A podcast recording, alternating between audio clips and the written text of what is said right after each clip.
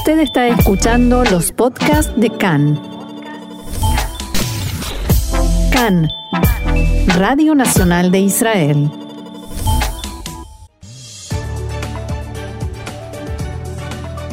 Suben a 32 los fallecidos por coronavirus y los infectados en Israel y llegan ya a 6.211.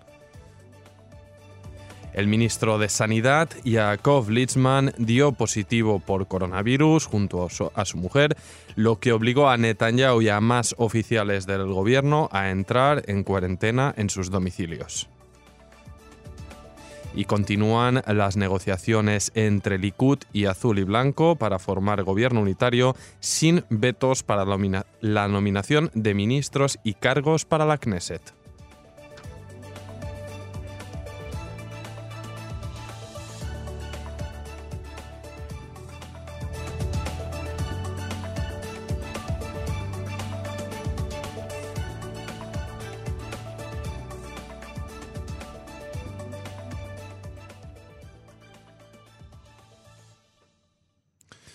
Bien, vamos ya con el desarrollo de la información y las actualizaciones que conocíamos hasta el inicio de nuestro programa. Y es que la cifra de víctimas por coronavirus en Israel ascendió ya a 32 tras el fallecimiento hace unos minutos de un hombre de 77 años que murió en la ciudad de Ashkelon, al sur del país.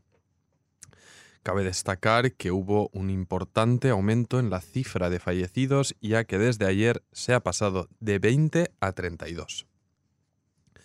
El número total de infectados en el país asciende a 6.211, de los cuales hay 107 en estado grave y 83 de ellos han requerido el uso de respirador artificial. El número de recuperados hasta el momento es de 289. Mientras el, propio ministro de Salud, Yakov Litzman, fue diagnosticado con coronavirus esta madrugada, al igual que su esposa, y ambos ya se encuentran en aislamiento. Desde la oficina del ministro declararon que Litzman se encuentra bien y que continuará con su agenda desde su hogar particular y acorde a las instrucciones del Ministerio de Salud que él dirige. Sin embargo, los problemas originados por el contagio de Litzman van mucho más allá, ya que ha estado reunido con las figuras más importantes del país, entre ellos los funcionarios más destacados del Ministerio de Salud, ministros, el jefe del Mossad, el jefe del Consejo de Seguridad Nacional y el propio primer ministro Netanyahu. Todos ellos se encuentran ya en aislamiento y el médico personal de Netanyahu estimó que el primer ministro deberá permanecer en aislamiento por lo menos hasta el miércoles de la semana que viene. El director general del Ministerio de Salud, Moshe Bar Simantov, que se encuentra en aislamiento desde que fuera diagnosticado ayer Litzman, pasará su cuarentena en las instalaciones especiales del Hospital Shiva de Tel Ashomer en un área que cuenta con una oficina y todos los medios de comunicación necesarios para que pueda continuar su labor de la mejor forma posible. Abro comillas, ya estábamos preparados para que algo así suceda y nos alistamos acordemente. Continuaré manejando la situación junto con mis compañeros en la directiva por medios digitales. La situación continuará bajo control, dijo Bar Simantov. Y vamos ahora con un eh, reporte, un informe grabado por mi compañera Roxana Levinson sobre las palabras del primer ministro Benjamin Netanyahu al respecto de la situación en la que se encuentra Israel y que pronunció anoche. Vamos a escuchar este informe. El primer ministro Benjamin Netanyahu anunció anoche nuevas medidas que se han decidido en el marco de la lucha contra la expansión del coronavirus. En primer lugar, Netanyahu destacó la situación relativamente buena en la que se encuentra el Estado de Israel respecto a los demás países del mundo, pero aseguró que, de todos modos, no actuaremos con displicencia.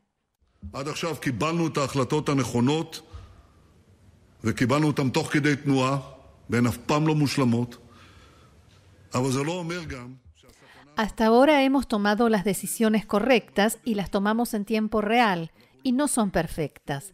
Pero esto no significa que hemos superado el peligro. No caemos en la trampa de la indiferencia. No cesamos ni por un momento la lucha para controlar la epidemia. Netanyahu explicó en su discurso que en este momento nos encontramos en un punto de inflexión. Tenemos la posibilidad de seguir avanzando en esta lucha, como aquellos países que al parecer frenaron la expansión del virus, pero podríamos desplomarnos, según dijo, como aquellos países donde hay miles de muertos. A continuación, el primer ministro se refirió específicamente a la situación de la ciudad de Bnei Brak.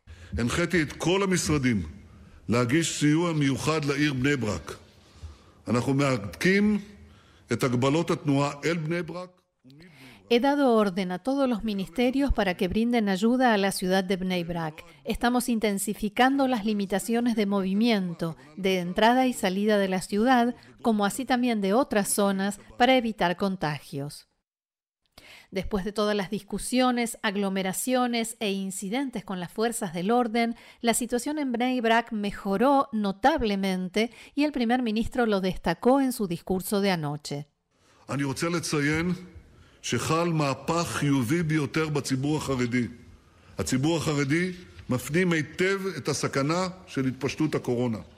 Debo señalar que se ha producido un cambio más que positivo en el público ortodoxo.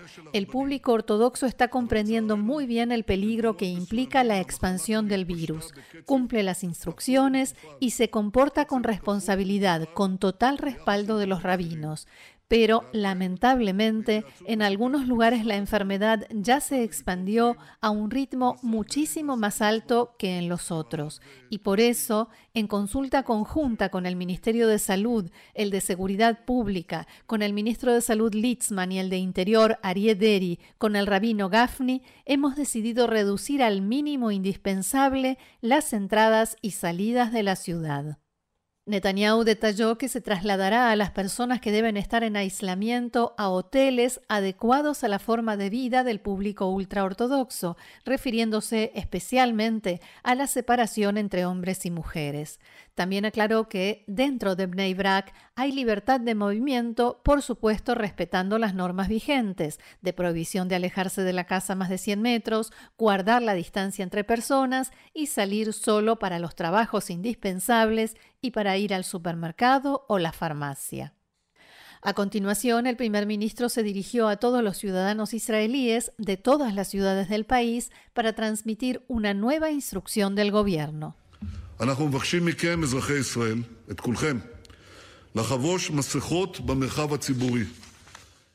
Les pedimos, ciudadanos israelíes, a todos que usen mascarillas en los espacios públicos. Si no tienen una mascarilla, utilicen una bufanda o cualquier otra cobertura para el rostro que reduzca la expansión del virus a otras personas. Netanyahu explicó también que se permite a todo israelí que quiera regresar al país que pueda hacerlo, pero la tercera medida que se aplica a partir de hoy es que todo israelí que entra al país debe entrar en aislamiento en un hotel. La cuarta medida que anunció Benjamin Netanyahu tiene que ver con el aspecto económico de la crisis que provoca la pandemia.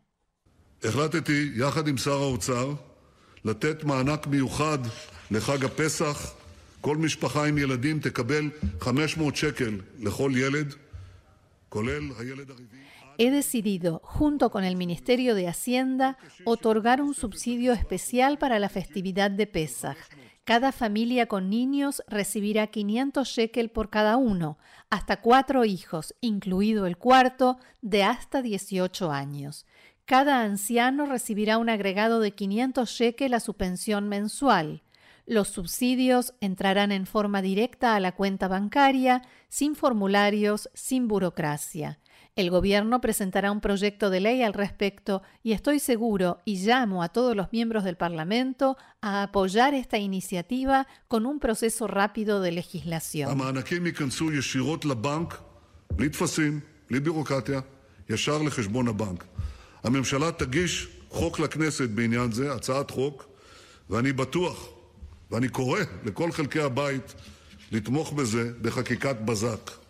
El primer ministro también señaló que algunas de las medidas de ayuda económica que se establecieron en estos días fueron corregidas en base al pedido de los interesados. Por ejemplo, el subsidio para trabajadores independientes lo podrán recibir personas de más de 20 años y no a partir de 28 como era en principio. Por último, el primer ministro volvió a insistir con los cuidados que deberemos tener en la festividad de Pesach. נדרשים, אתם נדרשים לקיים את ליל הסדר ואת חג הפסח רק עם המשפחה הגרעינית שנמצאת איתכם עכשיו. Se les exige, se les exige llevar a cabo el ceder y la fiesta de Pesach únicamente con la familia directa, solo con quienes ya están ahora en la casa, porque un ceder reducido es un ceder seguro. Es difícil, pero no hay alternativa. El primer ministro insistió con que en esta festividad no se podrá recibir ni hacer visitas, aunque resulte duro. Y estas instrucciones, explicó, valen también para las demás festividades y celebraciones de todas las religiones.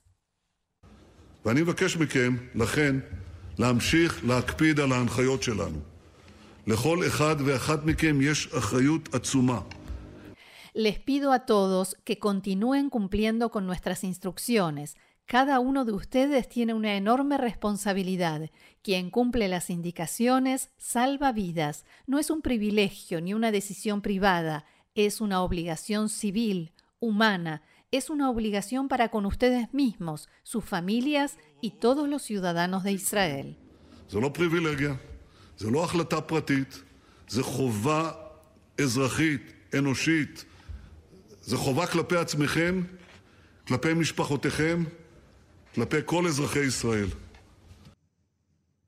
Bien, escuchábamos ahí el informe de mi compañera Roxana, a la cual le agradezco desde aquí. Esperemos que pronto regresemos a la normalidad para hacer el programa uno frente al otro. Mientras tanto, seguimos con más datos, con más información ahora en el ámbito económico y laboral porque las cifras lamentablemente continúan empeorando. La cifra de desempleados ha superado el millón de personas, de las cuales 844.000 quedaron desocupadas en el último mes de marzo.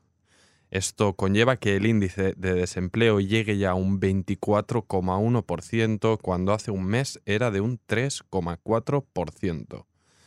Cabe destacar que el 89.7% de estos nuevos desempleados se encuentran, de hecho, en eh, lo que se llama Halat Hufshal eh, Elotashlum, eh, vacaciones sin pago debido a que sus lugares de trabajo han debido de cerrar, mientras que solo el 6,4% fueron despedidos. Y otro de los ámbitos más afectados por la pandemia, obviamente, es el sistema educativo, ya que las clases han sido suspendidas al menos hasta después de Pesach, pero ya se da por hecho prácticamente que no volverán a reanudarse una vez termine la festividad. Otro asunto que resulta problemático es la suspensión de los exámenes conocidos como Bagruyot para los últimos dos años de bachillerato que son parte fundamental de las condiciones de aceptación de los alumnos a las universidades. Algunos de estos exámenes han sido pospuestos, pero ante la falta de fechas disponibles generada por la crisis del coronavirus, otros exámenes han debido suspenderse y al parecer no tendrán lugar. Esto genera gran incertidumbre entre alumnos y padres, ya que se desconoce cómo adaptarán las universidades a las condiciones de aceptación para estos alumnos y muchos temen que aquellos que rindieron menos exámenes a causa del coronavirus se vean en desventaja con respecto a aspirantes que cursaron bachillerato en otros años y por tanto no se vieron afectados por la pandemia. Sobre ello habló el ministro de Educación, Rafi Pérez, que envió un mensaje tranquilizador a alumnos y padres y prometió que esto no afectaría a sus aspiraciones de futuro.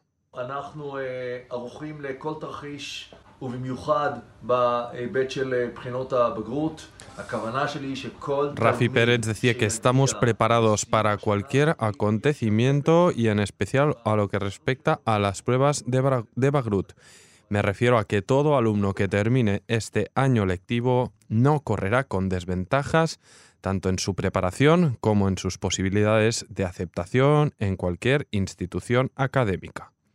Haremos cambios, haremos enfoques, pero lo principal en todo esto es la adaptación desde la voluntad para que las Bagruyot se lleven a cabo de la manera más completa posible. Y vamos ya con una información de tinte político, y es que desde Azul y Blanco hicieron una propuesta de acuerdo para el Likud para intentar finalizar con éxito la negociación sobre la conformación de un gobierno de unidad.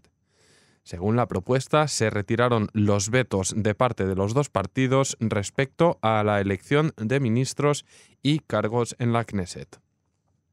De este modo, no se podrá vetar desde el Likud que Avi Nissenkorn de Cajol sea designado como nuevo ministro de Justicia, mientras del mismo modo no podría vetarse la reelección de Julie Edelstein como presidente de la Knesset. La crisis institucional se desató la semana pasada precisamente cuando Edelstein congeló la actividad parlamentaria justo cuando debía votarse la elección de un nuevo presidente. La Corte Suprema obligó a Edelstein a reanudar la votación y Gantz fue asignado en el cargo temporalmente tras anunciar que apoyaría un gobierno de unidad junto a Netanyahu. Si bien desde el partido del ex jefe del ejército vieron como antidemocráticos los pasos de Edelstein, parece que finalmente este podría repetir en el cargo. Desde la sede del partido de Gantz esperan una respuesta definitiva del Likud al respecto de levantar los vetos. A pesar de que Nissenkorn logre la cartera de justicia, parece ser que las asignaciones de los cargos de su ámbito como el fiscal general del Estado o el asesor letrado del gobierno, necesitarán también del visto bueno del Likud. Ayer por la noche, Khan publicó que desde Azul y Blanco han establecido un deadline para las conversaciones y que si hasta final de la semana no se cierra el pacto, podría haber un estallido en la negociación. Todo el día de ayer siguieron los intensos debates entre los equipos negociadores de las dos formaciones. El primer ministro, Benjamin Netanyahu, anunció anoche nuevas medidas que se han decidido en el marco de la lucha contra la expansión del coronavirus, como escuchábamos anteriormente. Y otro de los temas de debate es la voluntad de anexión inmediata de la margen occidental, incluido el Valle del Jordán, por parte de miembros del Likud y sobre todo desde Yemina, en el bloque de derecha, algo que no se contempla por ahora desde azul y blanco.